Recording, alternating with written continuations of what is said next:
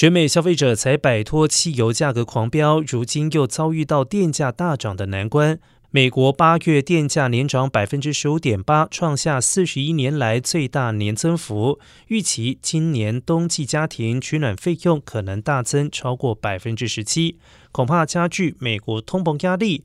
而根据 NEADA 的数据显示，美国约有六分之一的家庭持缴水电费账单，合计积欠一百六十亿美元，金额较二零一九年高出一倍。